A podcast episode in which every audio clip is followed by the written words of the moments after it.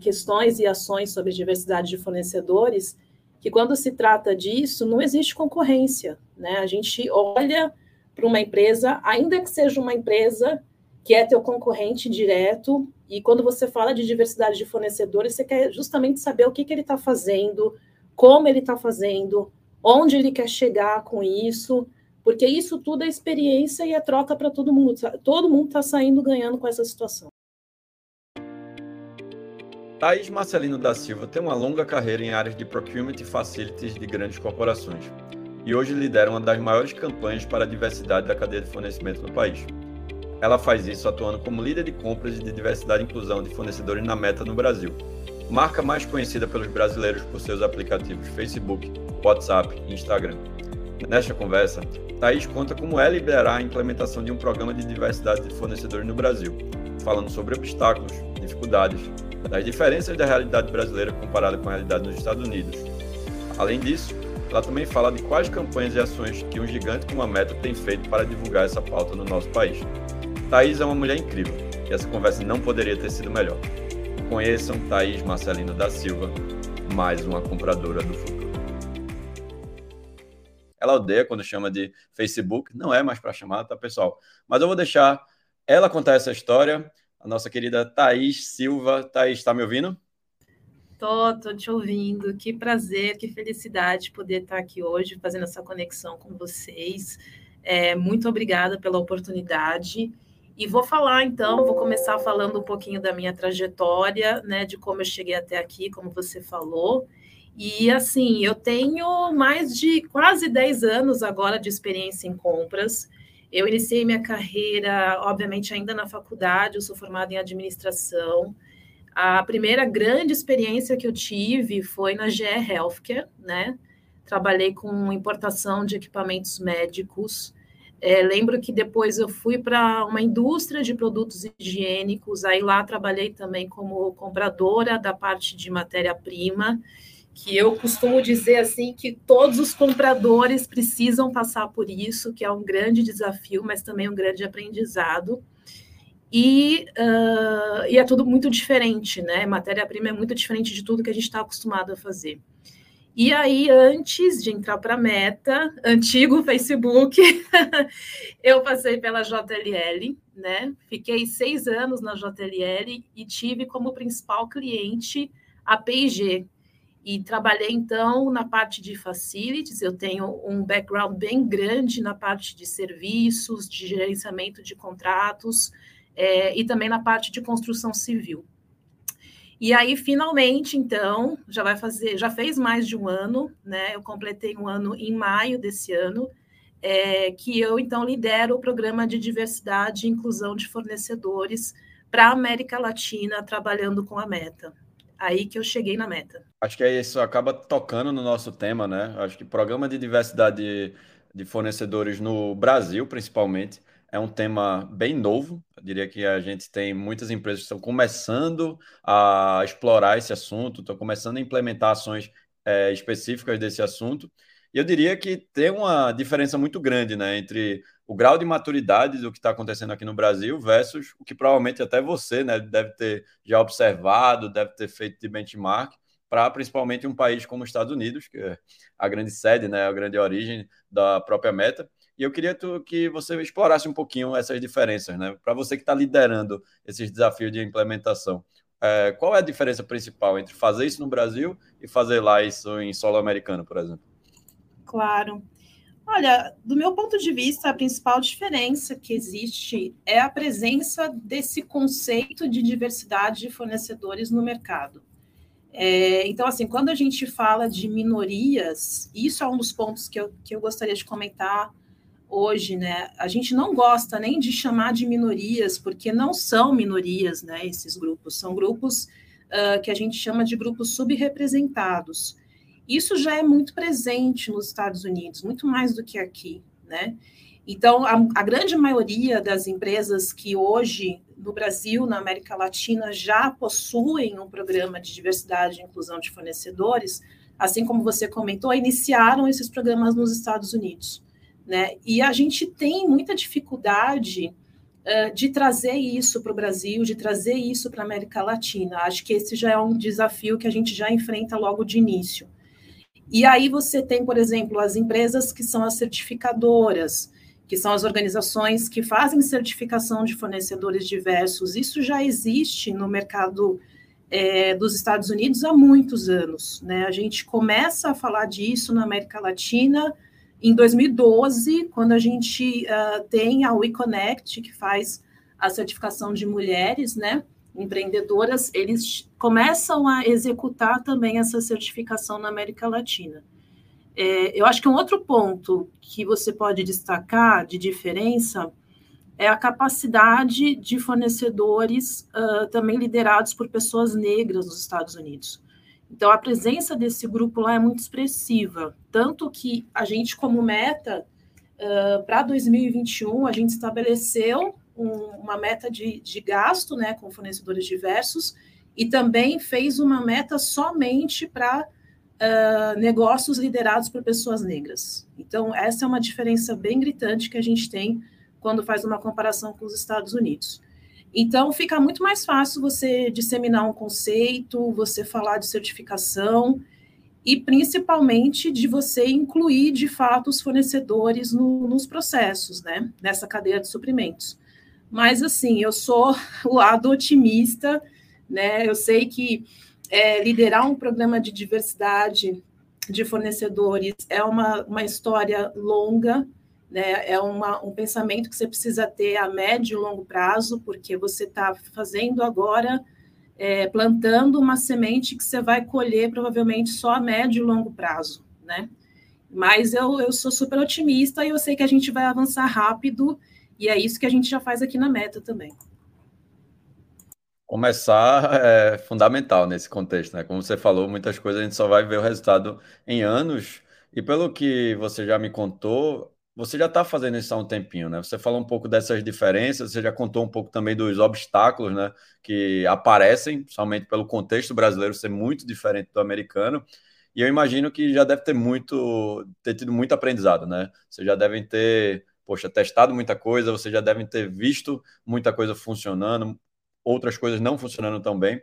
É, disso que você mencionou, né? Eu queria que tu aprofundasse essa ideia. O que é que foram aí, talvez, as maiores dificuldades ou os maiores aprendizados aí que você teve nesses últimos meses, trabalhando especificamente na liderança dessa implementação desse programa? Essa pergunta é ótima. É, eu acho que a gente pode falar de, de três pontos, assim, quando você pensa em dificuldades. É, como eu mencionei no, no, começo da nossa conversa, a parte de conceito, né? É, quando você começa a trabalhar com isso, você já nota logo de cara que os próprios fornecedores eles não sabem o que, que é um fornecedor diverso. Eles não têm o conceito claro, que é o conceito que a gente que já trabalha com isso tem em mente, de que se trata então de composição societária, né? Que eu estou falando de fornecedores que tem pelo menos 51% do seu quadro societário uh, de líderes, né, ou seja, de tomadores de decisão desses grupos subrepresentados. É, além dos fornecedores, eu, quando olho para o mercado em geral, sei que o mercado também não está preparado para isso. Né? Então, assim, isso, é, o conceito de diversidade de fornecedores, ele acaba se confundindo muito com a diversidade nas empresas e não na cadeia de suprimentos, que é o que a gente está falando. Então, já aconteceu durante o meu trabalho, por exemplo, de, no momento de fazer uma consulta com o fornecedor para saber se ele é um fornecedor diverso ou não, você se esbarra com respostas do tipo: não, mas a minha empresa é super diversa. Ou, nossa, mas o meu time de marketing é super diverso. E não é disso que a gente está falando, né? Quando a gente pensa, a gente pensa em quadro societário. Então, a, o primeiro ponto acho que é o conceito, é disseminar ainda mais esse conceito, então a parte de comunicação é, ela é fundamental, assim. Aí eu acho que a gente pode falar também de certificação, porque a gente tem ainda muitos obstáculos, é, e tem, por exemplo, a questão do custo, né, que envolve com algumas organizações para que fornecedores sejam certificados. Agora, além dessa questão também, que pode ser uma questão financeira, os próprios fornecedores também já têm uma expectativa errada do que, que é a certificação. eles uh, podem pensar que é um processo muito burocrático, quando na verdade não é assim que acontece, né? A gente tem o eConnect, que é como eu já falei, que faz a parte de certificação de mulheres empreendedoras. Temos a Câmara LGBT, que faz para a comunidade LGBTQI+, e a gente tem Integrare, que faz para pessoas com deficiência, pessoas indígenas e refugiados, né? Então a gente tem esse a WeConnect com presença na América Latina, tem Integrare e a Câmara com presença no Brasil, né? Então a gente conta demais com essas parcerias para a gente poder disseminar então o conceito de fornecedor diverso. Só que além disso a gente precisa trabalhar muito forte para engajar os fornecedores e eles entenderem qual a diferença que faz para os negócios deles no final do dia eles terem ou não uma certificação. E a última, último ponto que eu diria é a parte de engajamento, né? Então, assim, eu estou falando de engajamento mais interno nas empresas, de você ter, de fato, desde uma autoliderança, você ter stakeholders, você ter área de compras, todo mundo ali trabalhando em conjunto, envolvido, buscando fazer mais negócios com fornecedores diversos, é, pensando na mudança de políticas, talvez, ou até na criação de novas políticas de compras para poder incluir esses fornecedores. E, obviamente, levar em consideração alguns aspectos que hoje a gente não, não leva na hora de tomar a decisão de quem vai levar aquele negócio dentro da sua empresa, de qual vai ser o teu fornecedor que vai ser selecionado. Acho que isso é de extrema importância. Então, como eu falei, os grupos subrepresentados, eles têm sim uma grande capacidade de executar serviços, de entregar produtos de acordo com as necessidades dos clientes, mas eu vejo que, na verdade, eles só precisam de uma oportunidade, né? E isso muitas vezes não acontece. Aí, como aprendizagem, no último ano, foram muitas coisas que, que aconteceram, mas eu acredito que o principal é a gente começar uma mudança dentro de casa. Né? Então, eu diria que, assim, se você busca iniciar um programa dentro da sua empresa, o primeiro passo que você tem que fazer é buscar saber quem são os teus fornecedores, né? Se eles são fornecedores diversos. Então, e principalmente começar a dizer, olha, essas são as categorias de grupos subrepresentados que eu vou considerar dentro do meu programa, fazer essa classificação e buscar iniciar a conversa sobre certificação. Então, assim, por isso que eu disse que, que é um caminho longo a seguir, né? Porque você tem toda uma parte de educação que você precisa executar logo de início com teus fornecedores, com os teus stakeholders também, ou seja, a parte interna também é super importante. É, a gente iniciou como meta nesse ano uma campanha de mídia que está maravilhosa. A gente está nas principais plataformas e tem muito conteúdo que ainda vai ser divulgado, mas a gente faz justamente essa separação na campanha. A gente tem uma parte de educação que a gente começa é, dizendo para o mercado, dizendo para fornecedores o que é fornecedor diverso, dando a oportunidade para eles de se inscreverem nesse programa uh, e de virem fazer negócios com a Meta. Só que isso vai muito além. O nosso foco é, obviamente, trazer fornecedores para a nossa empresa, mas o nosso foco principal é disseminar esse conceito dentro do mercado. Eu adorei tuas definições, Thaís. Essa começando pelo começo, né, quando você falou da dificuldade, se eu puder resumir aqui, primeiro você fala muito dessa, dessa, dessa ideia nova que é o conceito de fornecedor diverso, né? Como isso ainda se confunde com quadro é, de colaboradores diversos, como os próprios fornecedores ainda não sabem disso, as próprias empresas também não sabem. Você também falou das dificuldades ainda da, da abrangência que as entidades de fomento, as certificadoras de fornecedores diversos ainda têm pouco relevância, né, pelo menos numérica ou até de conhecimento de mercado no Brasil. E você também falou dessa dificuldade do engajamento interno, né? principalmente quando a gente fala de alta liderança, stakeholders, né? os champions dessas iniciativas e o pessoal que vai estar na ponta tomando decisões que vão impactar nesse negócio.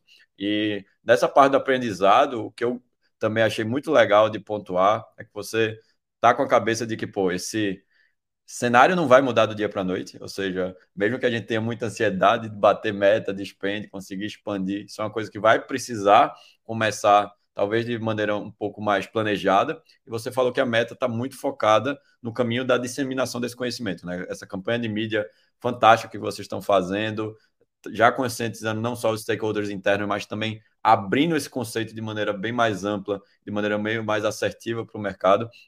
Eu acho que isso é muito legal, eu, eu acho que faz total sentido, até pelo que a gente tem visto por aí. E daí isso vem para uma outra pergunta que eu queria te fazer, porque aí você falou, né? Poxa, tem pouca entidade ainda, é, tem pouco volume nas entidades certificadoras de fornecedores, o conceito ainda é pouco disseminado. E aí, o que é que você acha que precisa mudar, então, nessa realidade brasileira, para de fato a gente ter isso nas cadeias de fornecimento das corporações no nosso país, né? Porque será que vai ser acelerar o processo de certificação? Vai ser as empresas também flexibilizarem uh, o critério delas para poder equilibrar um pouco a ponta, né, para não fazer uma coisa muito rigorosa e acabar não tendo efetividade. O que é que tu imagina que vai precisar acontecer primeiro, né, dada a tua experiência? É, primeiro é mudar o mindset, né? É, é justamente isso, é, é, tirar esse viés de pensar que um fornecedor uh, de um grupo subrepresentado não consegue executar o teu serviço, não consegue cumprir com uma entrega de produto. Isso é um erro tremendo que a gente tem. Então, é, qualquer área de compras, qualquer comprador tem essa consciência de que muitas vezes é difícil você convencer os teus clientes internos de que eles precisam dar a chance, pelo menos de uma parte daquele business para um fornecedor diverso, para ele poder de fato provar que ele é capaz de executar um serviço, né? Então assim, e falta muito muito mais empresas que possuem essa iniciativa, que estão prontas para criar um programa de diversidade de fornecedor. É, mas eu vejo que assim isso precisa ser tratado como uma nova realidade e não só como um movimento, assim, como já acontece com o tema, por exemplo, de diversidade nas empresas, né? Muitas empresas vão, vão enxergar o assunto e, e transformar essa realidade. Então, assim, quanto mais diversos forem, é, quanto mais fornecedores diversos a gente tiver reconhecido por mais empresas, isso vai realmente aumentar o que eu chamo da cadeia de suprimento, né? Então, se a gente vai pensar no conceito original do que é uma cadeia de suprimentos, é isso. Você, você precisa literalmente ter uma reação em cadeia é, para você poder incluir fornecedores diversos. Mas isso precisa vir também de uma alta liderança, né? Não adianta nada você ter uma área de compra super engajada, você conseguir convencer as pessoas que elas precisam contratar esses fornecedores, mas a sua liderança não está comprometida com isso. Então, é por isso que as nossas metas são super agressivas e a gente está conseguindo cumprir com elas, né? Então, isso é muito positivo. Mas eu, eu vejo que assim, você precisa ter mais empresas que lideram isso no mercado, que têm iniciativas como essa. É, e a gente até costuma dizer, né, uh, nos nossos grupos que a gente possui, já que a gente fica compartilhando ali é, questões e ações sobre diversidade de fornecedores, que quando se trata disso, não existe concorrência, né? A gente olha para uma empresa, ainda que seja uma empresa que é teu concorrente direto, e quando você fala de diversidade de fornecedores, você quer justamente saber o que, que ele está fazendo, como ele está fazendo, onde ele quer chegar com isso, porque isso tudo é experiência e é troca para todo mundo. Todo mundo está saindo ganhando com essa situação. E você falou aí no seu comentário dessas metas agressivas, né? Eu queria que tu me contasse um pouquinho mais do que é isso. Você já falou, né, da campanha de diversidade que vocês estão agora expandindo e lançando, que eu imagino que seja o grande carro-chefe do momento. Mas o que é que está mais no horizonte, né? Quando, o que é que vocês têm mais de objetivos aí pelos próximos meses? Onde é que vocês esperam chegar até o final do ano, ou até o, o meio do ano que vem? Você já tem alguma clareza dessas ações? Temos é, é isso mesmo, assim, o nosso foco principal nesse ano e já para o ano que vem é a campanha de mídia, porque a gente já começou, a gente começou com uma página no Instagram é, e a gente está divulgando conteúdo, agora a gente vai ter vários influencers que já estão participando com a gente, então a gente está buscando quanto mais atingir esse público, é, nossa página tem, acho que 300 seguidores agora. A gente tem uma meta de, obviamente, aumentar muito esse número até o final desse ano. Mas, assim, a como da página, Thaís, para todo mundo poder seguir também já? Claro, é diversidade de fornecedores, tá? Diversidade de fornecedores. Você vai encontrar a gente no Instagram e já pode começar a seguir, porque é que nem eu falei, a gente está jogando muito conteúdo nessa página e também vamos estar aí é, em outras plataformas divulgando o nosso programa de diversidade de fornecedores. Aí, sobre números, assim, é, a gente uh, tem como objetivo principal atingir para 2022 que pelo menos 4% do nosso spend total com fornecedores seja com fornecedores diversos.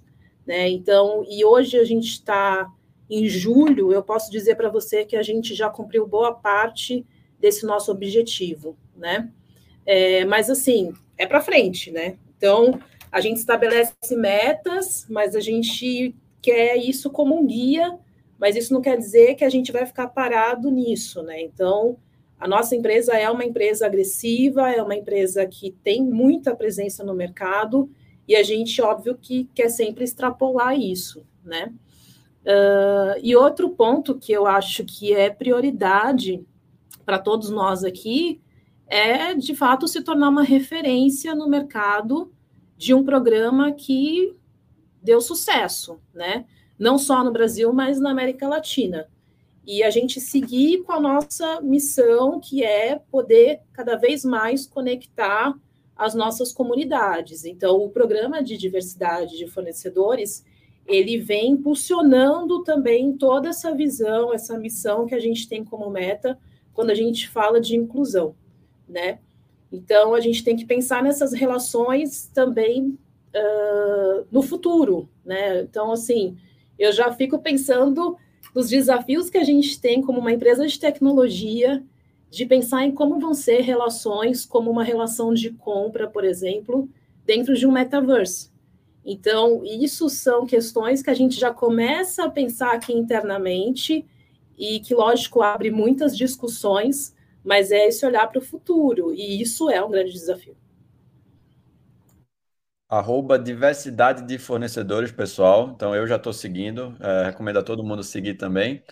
E Agora eu quero virar um pouquinho a chave, Thaís, porque você tinha dito para mim lá no início que estava nervosa com essa nossa conversa. Imagina se não tivesse, viu? Porque você está dando um show aqui no, no conteúdo. Mas agora eu vou lhe colocar na fogueira, né? Vamos falar aqui também um pouquinho sobre você, que a gente sempre gosta de compartilhar experiências, né? Onde a gente cresce mais normalmente. E aí você tem uma longa trajetória em compras. Conta aí para mim, qual foi, a, qual foi o maior erro aí? Qual foi a, o dia mais difícil que tu teve nessa tua jornada? Ah, isso é difícil de dizer, porque, olha, trabalhar na área de compras é, é um risco diário que você tem, assim, né? Se você não for extremamente detalhista com o seu trabalho, é, comprometido, se você não buscar sempre inovar, evoluir, inovação é uma coisa fundamental e é algo que a gente não conversa muito quando a gente fala de procurement, sabe? É, tem muitas empresas no mercado que realizam os processos da mesma forma há anos, né? E não se atualizam. Então, assim, como é que você vai fazer, por exemplo, para que uma empresa dessa pense num programa como esse que a gente executa? Né? E a gente não olha para isso como, nossa, é um tremendo problema. É não, a gente está aqui para mudar. Vamos chamar é, essas empresas, vamos explicar para elas do que se trata.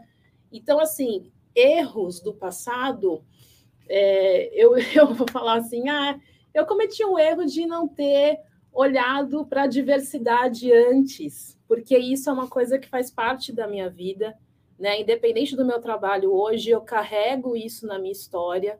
Então, assim, eu sou uma mulher negra, latina, que todos os dias da minha vida eu preciso encarar desafios, eu preciso provar por que, que eu estou na posição que eu estou, por que, que eu tenho é, acesso às coisas que eu tenho acesso, que infelizmente boa parte das pessoas no nosso país não possuem isso. É, então, assim, é, é uma carreira que fica diretamente ligada aos desafios que eu possuo hoje em dia, mas que são, são desafios que eu levo de uma forma um pouco mais natural, porque eu sei qual é o meu propósito e hoje eu consigo trabalhar com o meu propósito. Então, isso é um presente, assim, para mim. É, o dia mais difícil da minha carreira, Léo, na verdade, foi justamente uma questão pessoal. Então, assim, é, eu sei, a gente passou por, ainda está passando, né, por essa pandemia, o que é algo assim muito complicado. É, a gente tem falado muito de questões econômicas, do impacto disso, mas o impacto disso na sociedade também é uma discussão importante. E eu tive, né, meu pai no hospital com Covid por oito dias, no estado grave, assim. Hoje ele está bem, né, o que é maravilhoso. Mas, e eu tive que trabalhar nesses dias, né? Então, assim, é isso que eu falo. Você tem que ser guerreiro o tempo todo na sua vida, tem que ser forte. Então, eu acho que esse for, esses oito dias foram os piores dias, assim, para mim, porque realmente foi uma questão de lidar com sentimento e com razão que é complicado. É, poxa, é, eu só consegui imaginar, Thaís. Realmente teve muita gente que viveu muita coisa difícil né, nesses últimos anos. Então, é, obrigado por compartilhar. Assim, muito massa ouvir aí teu, teu testemunho, tua trajetória. E, e, parabéns mesmo, assim. Eu te admiro muito teu trabalho. A gente se conheceu recentemente, mas acho que vocês têm feito um negócio muito legal aí na meta e principalmente na posição que você ocupa e a sua, a sua vida, né? A sua jornada é muito legal de estar conhecendo ainda mais hoje. E agora eu queria ouvir dessa Thaís a tua visão de futuro. Thaís, quem é o comprador do futuro ou a compradora do futuro? O comprador do futuro é aquele que tem um domínio de todas as fases de um processo, sabe? Quando você olha para sourcing assim, e você entende que você precisa apoiar e conquistar os seus clientes internos, o que não é fácil. É, ou seja, quando a gente falou bastante da parte de engajamento, né? Uh, então, principalmente você pensar que você está ali para dar suporte dentro de um processo, de uma tomada de decisão, e que isso, no fim do dia, cria impacto para muita gente. Então, é por isso que eu falei do propósito, né? Que você contratar um fornecedor diverso você está contribuindo, você está tendo um impacto na sociedade que a gente até discutiu isso recentemente, que muitas vezes você não está conseguindo nem medir, né, uh, esse impacto. Isso é uma das coisas que a gente tem também uh, que pensar em como fazer. E então, assim, é, comprador para mim do futuro, ele consegue apoiar esses clientes internos, ele consegue buscar inovação, como eu falei antes também, é, fornecer informação suficiente para esses momentos decisivos, que é uma troca de serviço, por exemplo. Então, quando eu trabalhei em facilities, eu, eu enxergava muito isso. Né? Você tem áreas críticas dentro de facilities, por exemplo, que não é fácil você mudar de fornecedor. Então, quando você pensa, por exemplo, no serviço de segurança, né, isso é muito importante. E lógico que, assim, o que a gente fala de, de um pós-venda, né? que é aquela questão que todo mundo enfrenta também nas empresas. Então, o comprador ele precisa estar de olho nisso. Ele pode ainda não ser responsável pelo um processo de, de pagamento, alguma coisa nesse sentido, mas eu vejo que ele precisa ter uma visão de como isso funciona na empresa dele. E aí, por exemplo, quando a gente fala de fornecedor diverso, como é que eu trato a questão de prazo de pagamento, por exemplo? Isso vai ter um impacto direto no negócio desse, desse empreendedor. Mas aí, isso aí já seria uma nova discussão, né? A gente já teria que ficar aqui mais uns 30 minutos para falar só disso. Mas é isso, então. Para mim, o comprador do futuro ele precisa ter uma visão que vai muito além das funções que ele realiza no dia a dia dele. Dono do processo de ponta a ponta. Gostei muito dessa definição. Acho que fechou com chave de ouro. Thaís, só tenho a agradecer por você ter aceito aqui nosso convite de participar do podcast. Foi muito legal a conversa, aprendi muita coisa, te conheci mais também, que foi legal. A gente tem muita coisa já em andamento, né? É, fazendo junto, mas eu tenho certeza que a gente vai fazer muito mais. Você mesmo falou e eu concordo. Estamos só no começo aqui da, do, da ideia de diversidade de fornecedores no Brasil. Então a gente tem muita coisa legal ainda para construir. E conta então para quem está ouvindo a gente, onde é que as pessoas podem te achar, ou entrar em contato contigo, trocar ideia sobre o que você está fazendo? Obrigada a você, Léo. Fantástico poder ter esse bate-papo. Então, assim, além da gente estar, tá, como eu falei, comunicando, né, uh, usando esse podcast para atingir mais pessoas ainda e poder discutir esse tema. Então, é uma oportunidade incrível. Agradeço demais a você, ao pessoal todo da Lincana.